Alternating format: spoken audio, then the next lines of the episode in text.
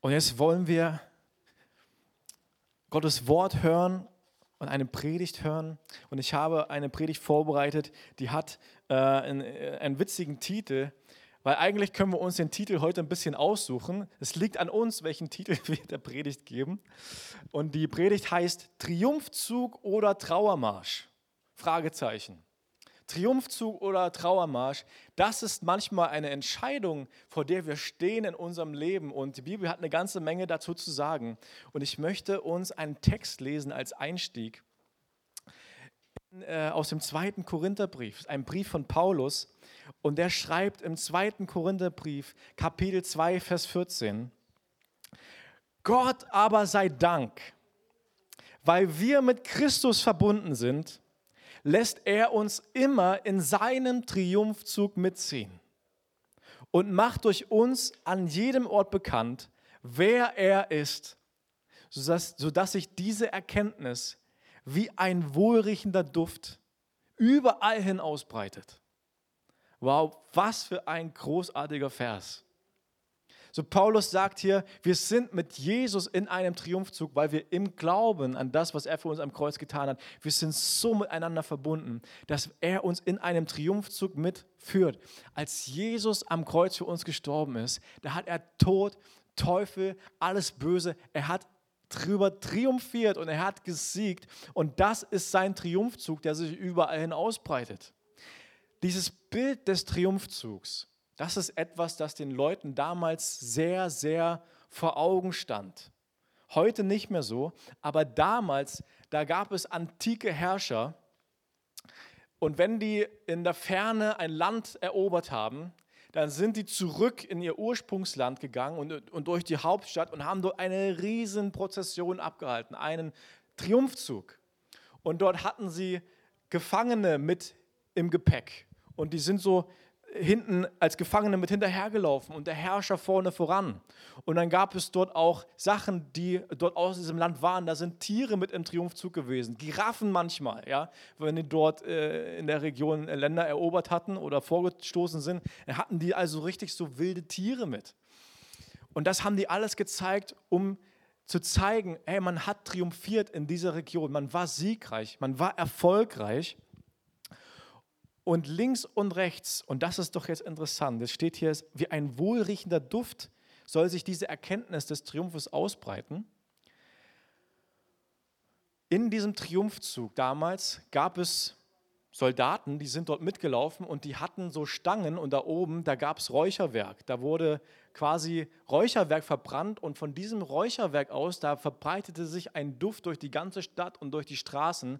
Und auch die, die das nicht sehen konnten, weil sie so weit hinten standen, die konnten riechen ja, über diesen Triumph. Und das Bild, was Paulus hier zeichnet, ist also, dass die Jünger von Jesus, dass die Christen, dass wir in diesem Triumphzug durch unser Leben laufen und dass durch unser Leben sich dieser Duft der Erkenntnis von Jesus, des Triumphes von Jesus, der soll sich überall hin ausbreiten, bis in die letzten Winkel. Und wenn ich jetzt hier Deo versprühen würde, dann würde sich der Duft von dem Deo bis in die letzte Ecke von dem Raum ausbreiten. Ich habe das mal äh, in einem Physikexperiment, da hat uns der Lehrer das mal erklärt. Und ich meine mich noch zu erinnern, vielleicht ist jemand hier, der physikalisch das noch weiß. Ich meine, unser Physiklehrer hat gesagt, das ist wegen der Brownschen Teilchenbewegung, breitet sich dieser Duft oder die Moleküle von überall hin aus, wegen der Brownschen Teilchenbewegung. So, ich kann nicht mehr im Detail sagen, wie diese Teilchenbewegung funktioniert hat, aber ich glaube, das hieß so. Und so hat sich dieser Duft überall hin ausgebreitet. Und wir sollen so sein, wir sollen diesen Duft versprühen. Und ich finde, in diesem Bild des Duftes ist etwas ganz Tolles ähm, verborgen, weil Duft kann man nicht mit Augen sehen und doch ist er da. Du kannst es einfach nicht sehen und doch nimmst du es wahr und sagst, es ist, es ist einfach, es ist da und ich kann es nicht leugnen. Dieser Duft ist da. Und ich glaube, so ist es auch in unserem Leben. Menschen, versprühen Atmosphäre. Ja, ich glaube, ihr würdet alle dem zustimmen, dass es Menschen gibt, die also eine gewisse Aura, eine gewisse Atmosphäre so versprühen. Das gibt es positiv, das gibt es auch negativ. Es gibt Menschen, die versprühen so eine negative Atmosphäre. Ja, so ein eine Atmosphäre, wo alles schlecht ist. Es ist immer nur alles schlecht. Es gibt gar nichts, was gut ist. Immer ist alles nur auf das Schlechte, auf das Negative. Oder, oder eine Aggression oder eine, eine Trauer oder ein, äh, eine kritische Haltung, wo man immer nur selber kritisiert wird. Ja? Es gibt negative Atmosphären wo man sich unwohl fühlt, wo man sich auch unsicher fühlt, ja, oder Menschen auch, die hinterm Rücken schlecht über andere reden, ja, und es ist einmal, man fühlt sich unwohl, man fühlt sich unsicher, ist irgendwie keine schöne Atmosphäre. Andersrum gibt es Menschen, die versprühen eine gute Atmosphäre. Man fühlt sich sicher. Es gibt Menschen, die sind, man sagt, die sind so ein richtiger Sonnenschein. Die kommen in den Raum rein und alle fangen an, sich zu freuen und zu strahlen. Die versprühen gute Laune. Das ist ein richtiger Sonnenschein. Es gibt Menschen, die versprühen so eine gute Atmosphäre. Oder auch eine Atmosphäre der Stärke. Ja, wenn man einen guten Leiter hat auf Arbeit, der auch durch schwierige Zeiten hindurch führt, ja, ist eine Atmosphäre der Sicherheit für die ganze Firma zum Beispiel. So, und Paulus sagt, auch wir in unserem Leben, wir sollen gewissermaßen eine Atmosphäre versprühen. Und das passiert nicht immer mit Worten. Und doch ist Atmosphäre wahrnehmbar. Und das hat etwas zu tun mit unserem Herzen, es hat etwas zu tun mit unserem Glauben, es hat etwas zu tun mit unserer Hoffnung, die wir in uns tragen, die, ob wir das wollen oder nicht, sich wie eine Atmosphäre um uns herum ausbreitet. Weil das kannst du nicht kontrollieren. Aber das, was in dir ist, unweigerlich als Atmosphäre, wird es irgendwie um dich herum wahrnehmbar und sichtbar sein. Und jetzt sagt er hier, weil Jesus, weil ihr mit Jesus verbunden seid, weil wir mit Jesus so sehr verbunden sind, wird diese Atmosphäre des Triumphes, den Jesus hat, die wird, nochmal, die wird durch unser Leben sichtbar, die breitet sich aus. Und das ist einfach großartig. Und da wollen wir teilhaben. Und ich möchte jetzt nochmal ein bisschen weiterlesen, ab Vers 15. Ja, weil Christus in uns lebt, sind wir zur Ehre Gottes ein Wohlgeruch, der sowohl zu denen trinkt, die gerettet werden, als auch zu denen, die verloren gehen. So, also dieser Geruch breitet sich aus, die Atmosphäre der Erkenntnis von Jesus, die breitet sich in unserem Leben aus. Und auch wenn nicht alle das gut finden, auch wenn nicht alle das für ihr Leben auch annehmen wollen, aber doch dringt der Duft zu ihnen hin, bis in die letzte Ecke. Und so soll sich das ausbreiten in unseren Familien, in unseren Freundeskreisen, an unseren Arbeitsplätzen. Überall, wo Jesus uns hingestellt hat, das soll sich diese Duft der Erkenntnis ausbreiten. Und jetzt ist es doch interessant, dieses Bild des Triumphzugs, das, das Paulus dort malt. Und ich stelle mir jetzt vor, wie sieht denn ein triumphales Leben aus im Sieg von Jesus? Wie sieht das denn aus? Aber ich nehme es schon mal vorweg, der Sieg von Jesus, der sah nicht so aus, wie die Leute das erwartet haben, als Jesus auf der Erde gegangen ist.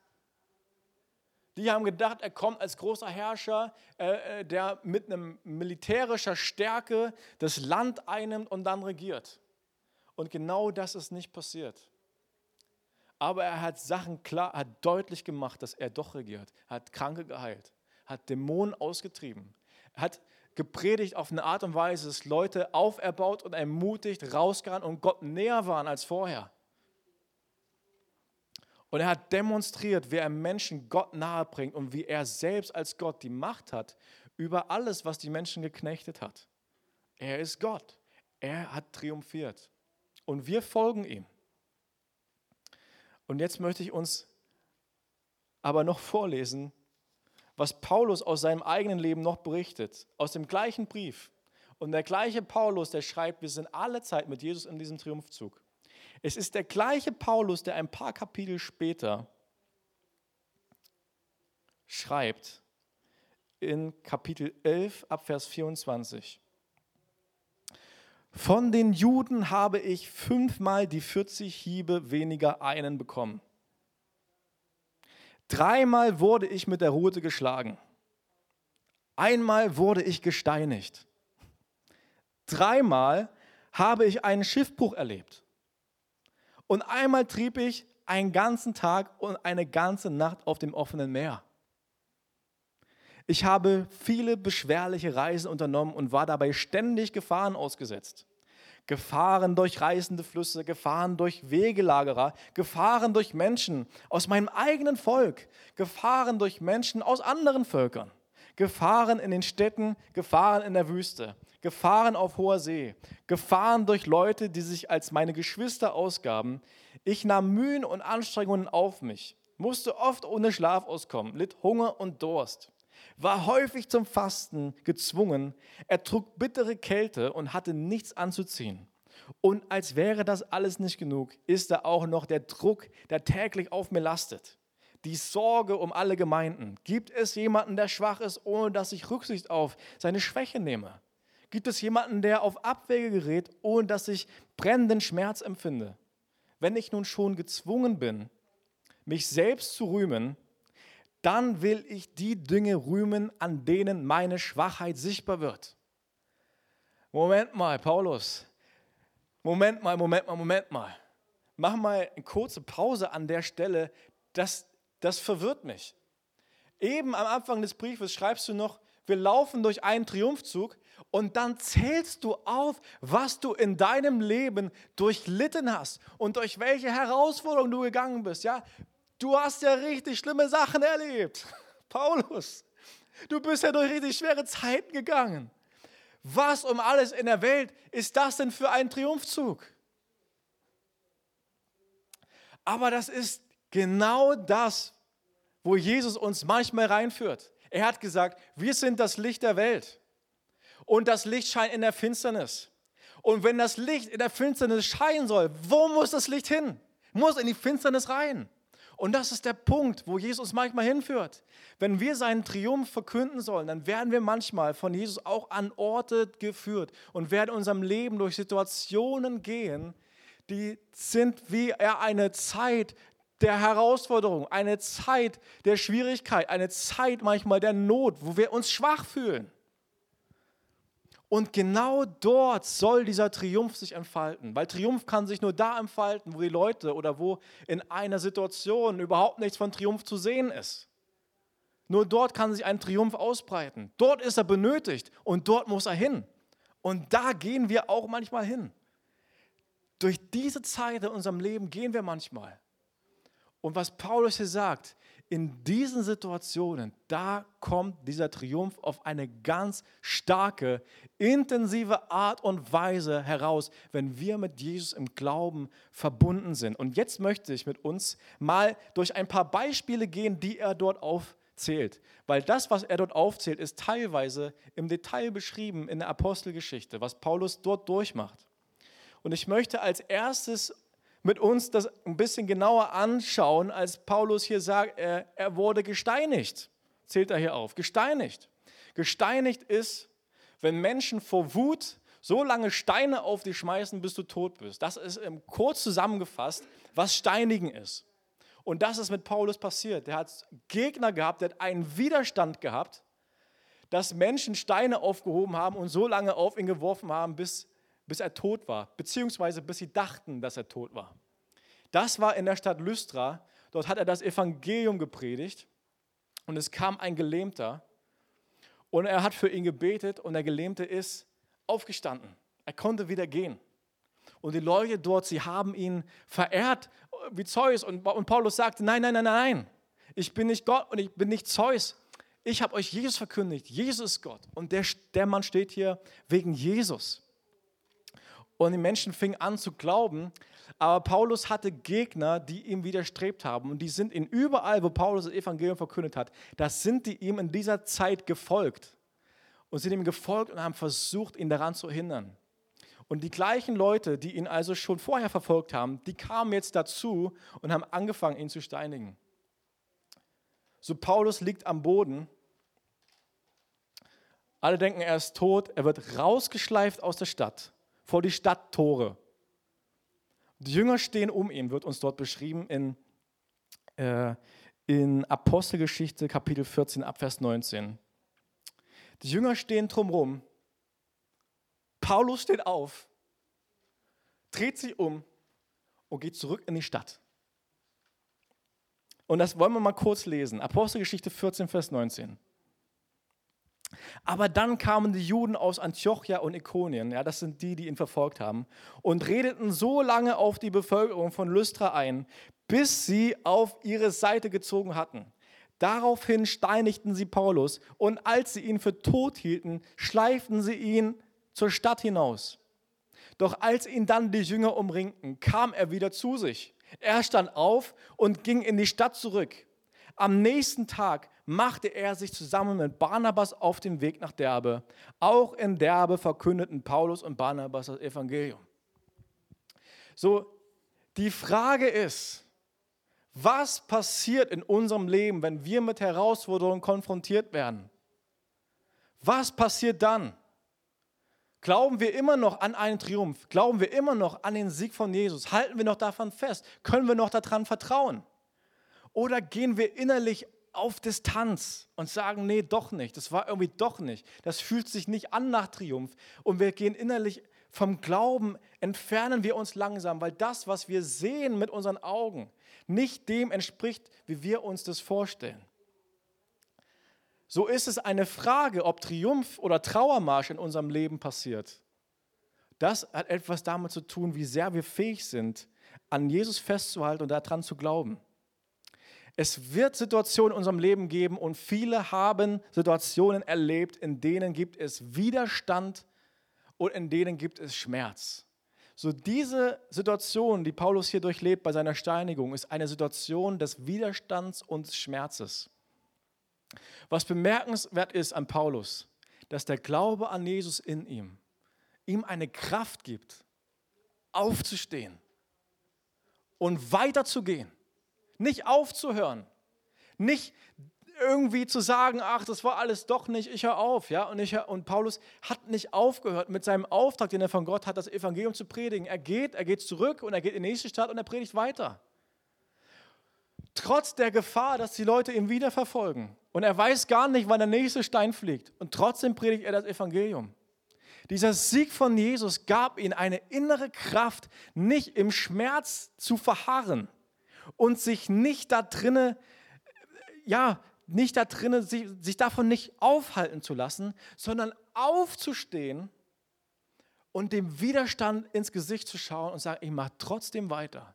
Das ist ein Triumph, den Jesus uns in unserem Leben schenkt. Und zum Glück wird es den meisten von uns nicht so schlimm ergehen wie dem Paulus. Aber wir sind doch im Leben konfrontiert mit Widerstand und mit schmerzvollen Situationen.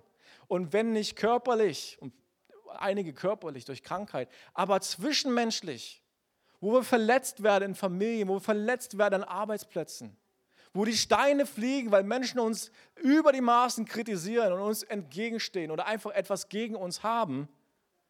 Jesus möchte nicht, dass wir uns aufhalten lassen und er möchte nicht, dass wir im Schmerz zugrunde gehen. Er möchte, dass wir aufstehen und dafür möchte er uns die Kraft geben.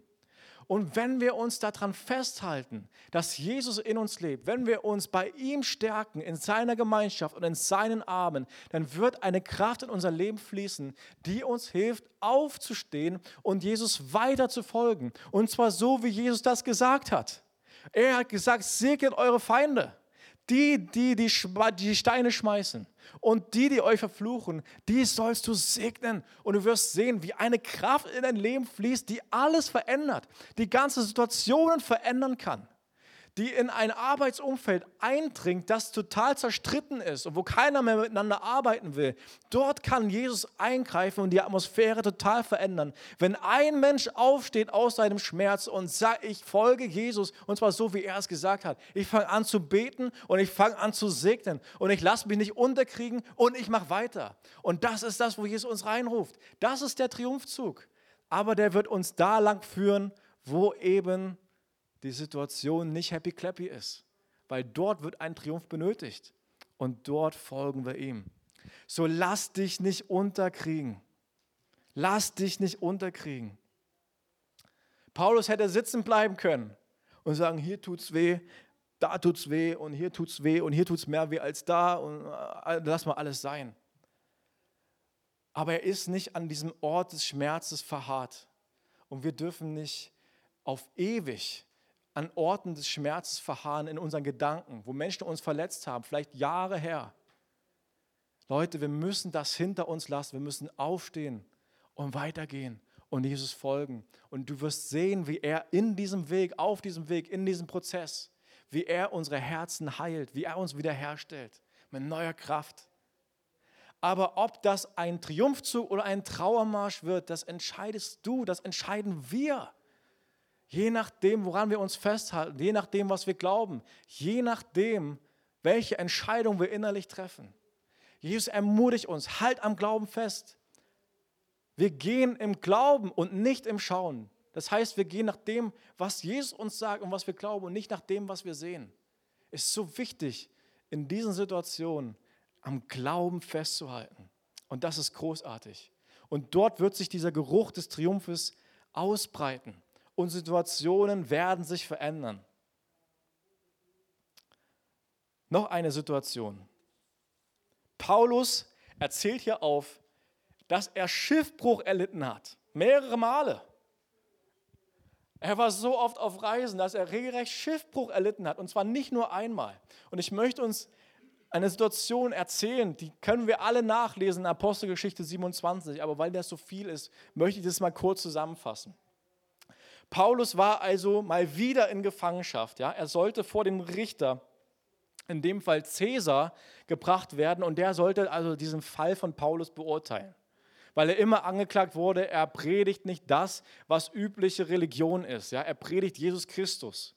Und, äh, und das, das ist komisch, das muss extra bewertet werden. Und so sollte Paulus vor Caesar gebracht werden, weil Paulus war römischer Bürger. Und das bedeutete, dass man nicht einfach einen römischen Bürger, den konnte man nicht einfach irgendwie da so äh, verurteilen und, und, und weg mit dem, sondern der hatte das Recht, also eine ordentliche Anhörung zu kriegen, sogar vor Caesar, wenn es sein musste. Und so wurde dieser Fall da also angeordnet und Paulus sollte bis, bis nach Rom von einem römischen Hauptmann, bis nach Rom also eskortiert werden, dass er da auch äh, anständig ankommt. Nun war das eine lange, beschwerliche Reise. Und der Wind stand nicht günstig und die waren mit dem Schiff unterwegs und der Wind stand so ungünstig, dass sie viel lange, länger gebraucht haben, als, als das eigentlich notwendig gewesen wäre. Nun waren die noch lange nicht da, noch weit entfernt und nun war es Spätherbst und im Spätherbst, da fangen dort ganz böse, starke Stürme an zu toben. So Paulus auf diesem Schiff, zusammen mit über 200 Leuten war er dort auf diesem Schiff. Und er, er redet zum Hauptmann und sagt, lass uns das nicht machen. Lass uns nicht noch weiter segeln. Jetzt kommen die Winde, lass uns hier überwintern, lass uns hier bleiben im, im sicheren Hafen. Die ganze Mannschaft spricht sich dafür aus, trotzdem noch einen Hafen weiterzufahren. So, sodass sie das auch machen. So waren die mitten auf dem Meer. Und was passiert? Dieser unglaubliche Herbststurm geht los. Der Himmel verfinstert sich, ja, sie verlieren die komplette Kontrolle über das Schiff. Tagelang treiben sie auf dem Meer. Sie haben Todesangst. Und dann passiert etwas ganz, ganz Bemerkenswertes. Ähm, und das will ich mal lesen, ab Apostelgeschichte 27, Vers 20. Tagelang waren weder die Sonne noch die Sterne zu sehen, sodass keinerlei Orientierung möglich war. Und das Unwetter tobte so heftig, dass wir zuletzt jede Hoffnung auf Rettung aufgaben.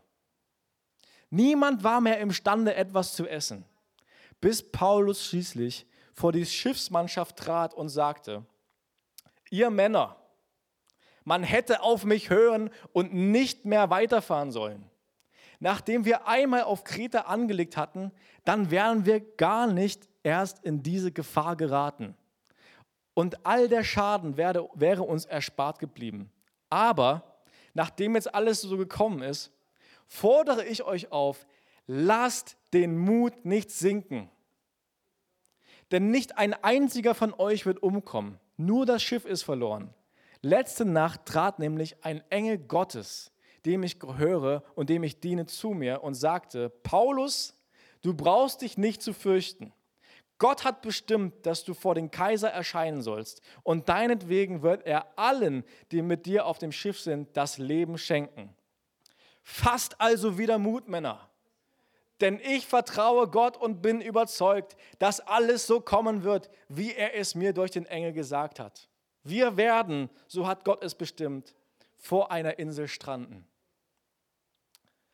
Und was ist das für eine ermutigende Botschaft an die Schiffsbesatzung, die tagelang aus Todesangst nichts mehr essen konnte und nichts mehr gegessen hat? Und was ist das für eine Situation, wenn wir uns das überhaupt mal vor Augen führen? Paulus sitzt mit Menschen in einem Boot und er konnte sich das nicht aussuchen. Er ist sogar ein Gefangener. Er, ist, er hat überhaupt keine Kontrolle. Und wie oft befinden wir uns in unserem Leben mit Menschen in einem Boot und wir konnten uns das nicht aussuchen. Wir konnten uns unsere Familien nicht aussuchen. Niemanden. Wir konnten uns manchmal nicht aussuchen, wo wir geboren wurden. Das konnten wir uns nicht aussuchen. Wo kommen wir her? Und das Leben hat uns in Situationen gebracht, an Arbeitsplätze, in Schulklassen hinein, in Studentenplätze und wo auch immer. Und das läuft so, ja, und du sitzt mit Menschen in einem Boot und du hast manchmal nicht wirklich die Kontrolle darüber. Wir sind in einem Land, wir haben eine Regierung, wir haben keine Kontrolle was die da oben machen. Ich meine insgesamt schon, aber wie viele von uns sind der Meinung, dass sie wüssten, was sie tun sollten, aber du kannst es niemandem befehlen. Wir haben darüber keine Kontrolle. Auch wenn wir meinen, wir wüssten es richtig gut. Und doch sitzen wir in diesem Boot, ja, und wir, wir, auch als ganze Nation, als ganzes Land, sitzen wir in diesem Boot und treiben durch die Zeiten hindurch. Und wir treiben manchmal unser Leben auf Stürme zu und du siehst es kommen. Und sagen, nein, nein, das wollen wir nicht machen, da wollen wir nicht hin. Das weißt du vielleicht auf Arbeit und das weißt du in deiner Familie, was Leute am besten tun sollten. Und das weißt du vielleicht auch für Deutschland und trotzdem geht es in die Richtung hinein und du kannst nichts daran ändern. Nun ist es bemerkenswert, dass Paulus sich aber nicht hinstellt und sagt, Ihr hättet gleich auf mich hören sollen, jetzt löffelt die Suppe selber aus. Das ist nicht das, was Paulus tut, sondern er sagt, ihr hättet auf mich hören sollen, aber niemand von euch lasse den Mut sinken. Denn Gott hat mir eine Botschaft gegeben. Und ich möchte uns ermutigen, dass wir uns von Gott auf eine Art und Weise stärken lassen. Dass wir den Menschen, mit denen wir in unserem Leben in einem Boot sitzen, dass wir ihnen eine ermutigende Botschaft geben können ich möchte uns ermutigen, dass wir anfangen, Bibel zu lesen mit dem Hintergedanken, Gott, was möchtest du mir für eine Botschaft geben für die Menschen, mit denen ich in einem Boot sitze? Weil ich möchte auf Arbeit nicht den Trauermarsch blasen. Ich möchte eine Ermutigung Gottes weitergeben. Herr, zeig mir etwas, gib mir ein Wort, gib mir einen, äh, einen Gedanken ins Herz, den ich weitergeben kann. Lasst uns um eine Botschaft ringen, die Gott uns in unser Herz pflanzt. Und dann weißt du, dass du weißt, dass du weißt, dass Gott mit uns ist und das fürchtet euch nicht.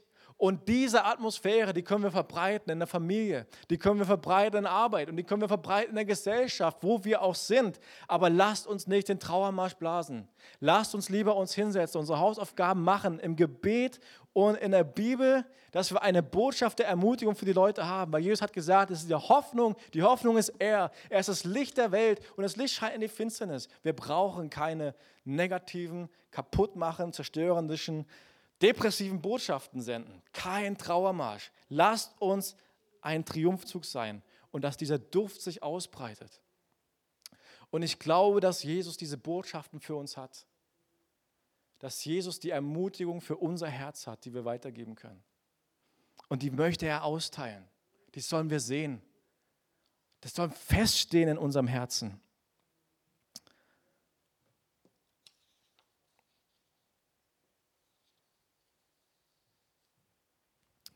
Die letzte Situation. Paulus zählt auf. Dreimal 40 Schläge weniger ein. Routenschläge, Gefängnis. In der Apostelgeschichte 16, da können wir das lesen, wie Paulus in der Stadt Philippi das Evangelium verkündet und dann ins Gefängnis geworfen wird, nachdem man ihn und seinen Partner, mit dem er dort evangelisiert hat, der heißt Silas, nachdem man, ihn, nachdem man die vollkommen verprügelt hat. Und ich möchte uns lesen, also äh, was dort passiert ist. Nachdem man ihnen, ab Vers 23, nachdem man ihnen eine große Zahl von Schlägen gegeben hatte, ließen die Prätoren sie ins Gefängnis werfen und wiesen den Gefängnisaufseher an, sie scharf zu bewachen. Das tat dieser dann auch. Er sperrte die beiden in die hinterste Zelle des Gefängnisses und schloss die Füße in den Block. Gegen Mitternacht beteten Paulus und Silas. Sie priesen Gott mit Lobliedern und die Mitgefangenen hörten ihnen zu. Plötzlich bebte die Erde so heftig, dass, die Gebäude bis in, dass das Gebäude bis in seine Grundmauern erschüttert wurde. Im selben Augenblick sprangen sämtliche Türen auf und die Ketten aller Gefangenen fielen zu Boden. Der Aufseher fuhr aus dem Schlaf hoch und als er die Türen des Gefängnisses offen stehen sah, zog er sein Schwert und wollte sich töten, denn er dachte, die Gefangenen seien geflohen. Doch Paulus rief so laut er konnte, tu dir nichts an, wir sind alle noch hier. Da ließ der Aufseher Fackeln bringen, stürzte in das Gefängnis und warf sich zitternd vor Paulus und Silas zu Boden. Während er sie dann nach draußen führte, fragte er sie, ihr Herren, was muss ich tun, damit ich gerettet werde? Sie antworten, glaube an Jesus, den Herrn, und du wirst gerettet werden. Du und alle, die in deinem Haus leben. Und sie verkündeten ihm und allen, die bei ihm im Haus wohnten, die Botschaft des Herrn. Der Gefängnisaufseher kümmerte sich noch in derselben Stunde, mitten in der Nacht, um Paulus und Silas und wusch ihnen das Blut von den Striemen ab. Dann ließ sich er und alle, die zu ihm gehörten, ohne zu zögern taufen. Anschließend führte er die beiden in sein Haus hinauf und ließ eine Mahlzeit für sie zubereiten. Er war überglücklich, dass er mit seinem ganzen Haus zum Glauben an Gott gefunden hatte. Halleluja. Jesus möchte in unserem Leben auch solche aussichtslosen Situationen verändern. Und es war eine aussichtslose Situation für Paulus und Silas. Komplett halbtot geprügelt. Im, im, in der hintersten Zelle des Gefängnisses, also in der absoluten Hochsicherheitszelle, wo keiner hinkommt, wo kein Licht mehr scheint. Die Füße in den Block gespannt, Ketten. Die Hoffnung war eigentlich weg. Ja? Es war eine aussichtslose, eine hoffnungslose Situation. Und jetzt heißt es hier etwas. Und das ist Triumph. Triumph ist nicht keine schweren Situationen durchleben, aber der Triumph ist Vers 25. Gegen Mitternacht beteten Paulus und Silas. Sie priesen Gott mit Lobliedern und die Mitgefangenen hörten ihnen zu. Das ist der Triumph. Jesus schenkt uns eine Kraft in unserem Herzen, die uns befähigt, in aussichts- und hoffnungslosen Situationen zu beten und Gott zu loben. Und diese beiden Dinge sind totale, ja, sind, sind wie Werkzeuge, die so kräftig und so mächtig sind, dass sie Situationen verändern können. Aber hätten Paulus und Silas, nachdem man sie geschlagen hatte, dort im Gefängnis gesessen und gesagt, alles ist vorbei. Es ist alles vorbei. Wenn sie nicht angefangen hätten zu beten und zu loben, wäre nichts passiert. Dann wären sie immer noch da. Aber sie fingen an zu beten und sie fingen an zu loben. Und Gott kommt mit seiner Kraft und erschüttert alles. Die, die Türen springen auf. Der Hauptmann kommt angerannt. Und das ist der nächste Triumph. Der Hauptmann kommt angerannt und er, er möchte sich umbringen, weil er hat versagt. Das ist sein Dienst, ja, das war auch ein bisschen Kultur der Ehre, ja. Und für das, wenn jemand also so in seinem Job Verfehlung gemacht hat, auch gab es harte Strafen. Das heißt, wenn der Gefangene laufen lässt, da gab es harte Strafen für. Und, und all das wollte der nicht und er hat gesagt, da kann er sich gleich umbringen. Alle Gefangenen sind äh, entwischt, er wird eh dafür umgebracht und so wollte er sich umbringen. Und wisst ihr, jetzt hätte Paulus sagen können, ja, mach doch. Du bist der, der uns hat auspeitschen lassen. Du bist der, der uns hier reingebracht hat. Mach. Aber das ist nicht, was Paulus tut. Ja, er selbst noch voller Wunden und er sagt, tu dir nichts an. Halt, tu dir nichts an. Und dem Hauptmann, er kann es kaum fassen, was hier passiert. Der, den er hat auspeitschen lassen, der setzt sich jetzt für ihn ein. Und wofür er ihn hat gefangen nehmen lassen, für den Glauben an Jesus Christus. Dieser Glaube steht jetzt plötzlich triumphal vor ihm, in einem Paulus, der noch die Striemen auf den Rücken hat und gesagt, tu dir nichts an. Der für ihn eintritt. Das ist Triumph. Und das ist dieser Wohlgeruch, der sich im ganzen Gefängnis ausbreitet. All die Gefangenen sehen das. Die sehen, wie Jesus Christus gelobt wird von Paulus, wie gebetet wird in den Namen von Jesus und wie alles sich verändert. Und der, und der Hauptmann, er, er denkt sich nur eins, was muss ich tun, damit ich gerettet werde? Weil diese Erkenntnis von Jesus Christus ihm plötzlich so stark vor Augen steht. Weil das, was da passiert, das ist kein menschlicher Triumph, das ist ein göttlicher Triumph hat gesagt, ich brauche das auch in meinem Leben. Und alles verändert sich. Paulus sagt, glaub an Jesus, lass dich taufen, lass dich taufen. Und der Hauptmann nimmt sie mit in sein Haus, er wäscht die Striemen und er und sein ganzes Haus kommen zum Glauben und sie lassen sich taufen. So lasst uns in den Situationen unseres Lebens, wo wir denken, das ist eine festgefahrene Situation und hier geht nichts mehr. Lasst uns dort nicht den Trauermarsch anstimmen, sondern lasst uns beten. Lasst uns Gott loben. Und da ist eine Kraft drinne der Veränderung. Und es ist etwas, das wir lernen müssen, weil wir sind mit Jesus in diesem Triumphzug da, da gehen wir hinterher und wir müssen das lernen, wie wir ordentlich diesen Triumphzug auch, wie wir da hinten ordentlich hinterherlaufen, wie wir Jesus auch richtig folgen und wie wir diesen Duft der Erkenntnis in unserem Leben überall auch richtig, so richtig versprühen und nicht den Trauermarsch singen, auch wenn es nicht so aussieht. Wenn der Triumphzug manchmal in Orte führt, die unangenehm sind, lasst uns loben, lasst uns singen, lasst uns den Mut nicht sinken lassen.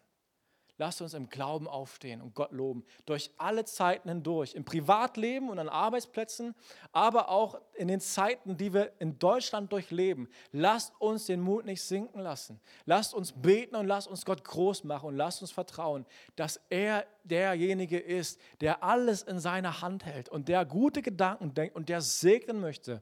Aber lasst uns unseren Platz einnehmen als Menschen, die glauben und Situationen werden sich verändern.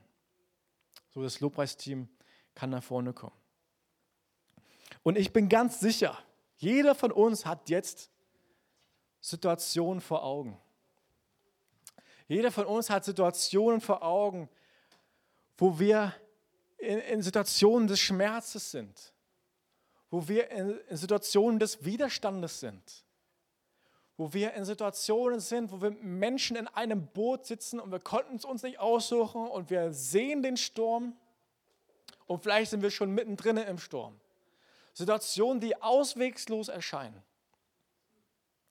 Aber wozu Paulus uns auffordert, wo Jesus uns zu auffordert, ist, den Mut nicht sinken zu lassen. Aufzustehen im Glauben. Und Situationen werden sich gemäß dem Willen von Jesus Christus verändern. Gemäß seines Willens, gemäß seiner Pläne, weil die über allen stehen. Jesus ist der Herr der Herren, der Herr über allen Dingen. Und so ist sein Triumph. Da gibt es nichts, was Jesus entgegenstehen könnte. Das größte Hindernis ist manchmal in uns selbst. Weil die Entscheidung, Triumphzug oder Trauermarsch, das ist eine Entscheidung, die wir im Glauben treffen. Ist eine Entscheidung, die wir im Vertrauen auf Jesus und auf sein Wort treffen oder eben nicht. Und ich glaube, dass Jesus uns vorbereitet als Gemeinde. Ich glaube, dass Jesus uns braucht. Ich glaube, dass er auf uns zählt. Dass er uns an Orte sendet, wo wir den Triumph verkünden, damit, damit Situationen und Menschen gesegnet werden können. Er möchte unsere Herzen stärken, er möchte unseren Glauben stärken, So komm und lass uns jetzt eine Zeit gehen, wo wir Entscheidungen treffen. Ich möchte, ich möchte, ich möchte mich nicht, von dem beeinflussen lassen, was ich sehe, sondern ich möchte das glauben, was Jesus in mein Leben sagt. Ich möchte daran festhalten. Vielleicht triffst du die Entscheidung jetzt still für dich, sprich ein Gebet, wende dich an Jesus, sag, dass du ihn brauchst in deiner Schwachheit. Und wie oft hat Paulus sich schwach gefühlt? Aber er wusste eins. Er wusste eins. Und auch das gibt er den Korinthern mit. War ein Schlüssel, aber etwas, was er gelernt hat in all diesen Situationen.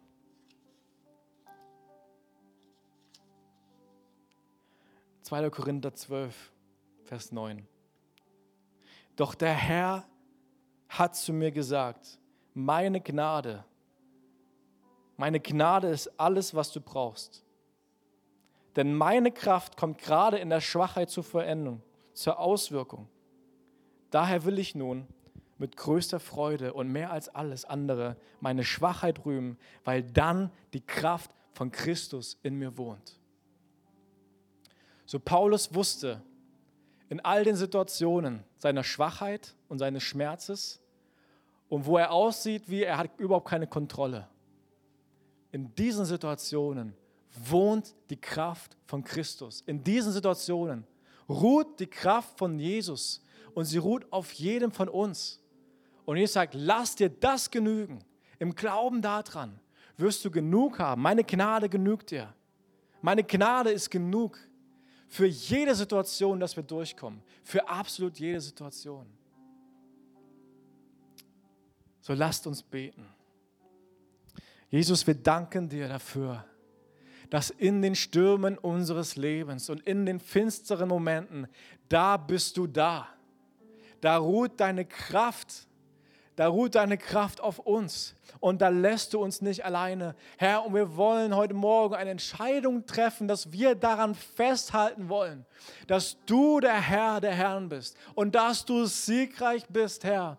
Hilf uns, dass wir nicht nach dem urteilen, was wir sehen, sondern dass wir anfangen, mit den Augen unseres Herzens zu sehen, am Glauben festzuhalten, Herr. Es soll keine Situation in unserem Leben die Macht haben, dass das Lob von unseren Lippen genommen wird, dass wir aufhören, dich zu preisen, dass wir aufhören, dir zu glauben, dass wir aufhören zu beten, Jesus. Wir wollen keinen Trauermarsch singen.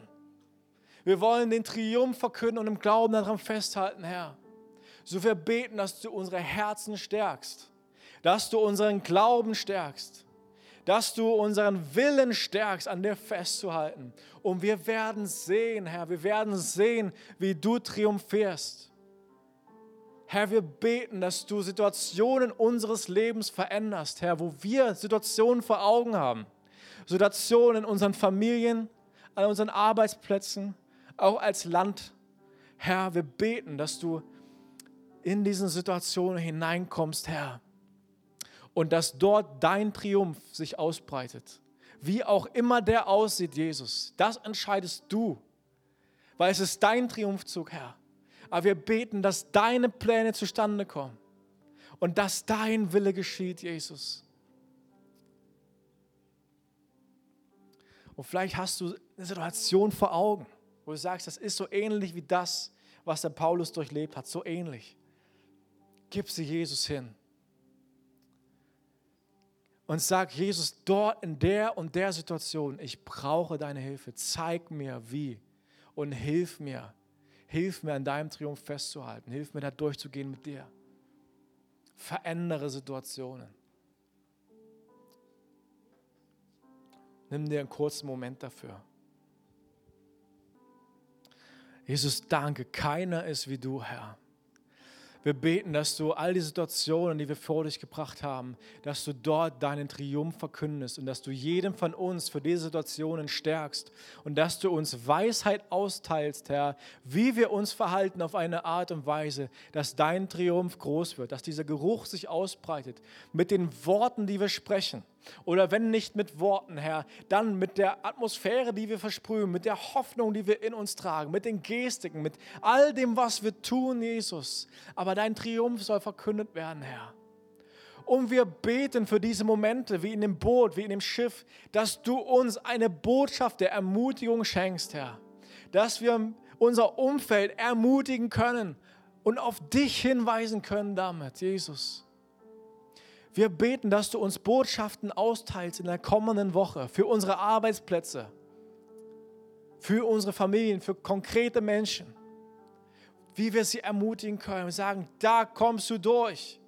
Du wirst es schaffen und ich bete für dich. Wir beten, dass du uns solche Sätze auf die Lippen gibst und mit Glauben verstärkst, dass wir wissen, dass wir wissen, dass wir wissen, dass du triumphieren wirst, Herr. Lass uns tief im Wort gehen und lass dein Wort auf unser Herz schreiben, dass diese Botschaften aus uns raussprudeln. Hilf uns, unseren Blick darauf zu richten. Danke, Jesus. Danke, dass du Anfänger und Vollender unseres Glaubens bist. Und das, das ist das Vertrauen, das wir haben. Weil wir schwach sind, und das wusste schon Paulus. Aber Herr, heute Morgen stehen wir hier und wollen bekennen, wir sind zu schwach.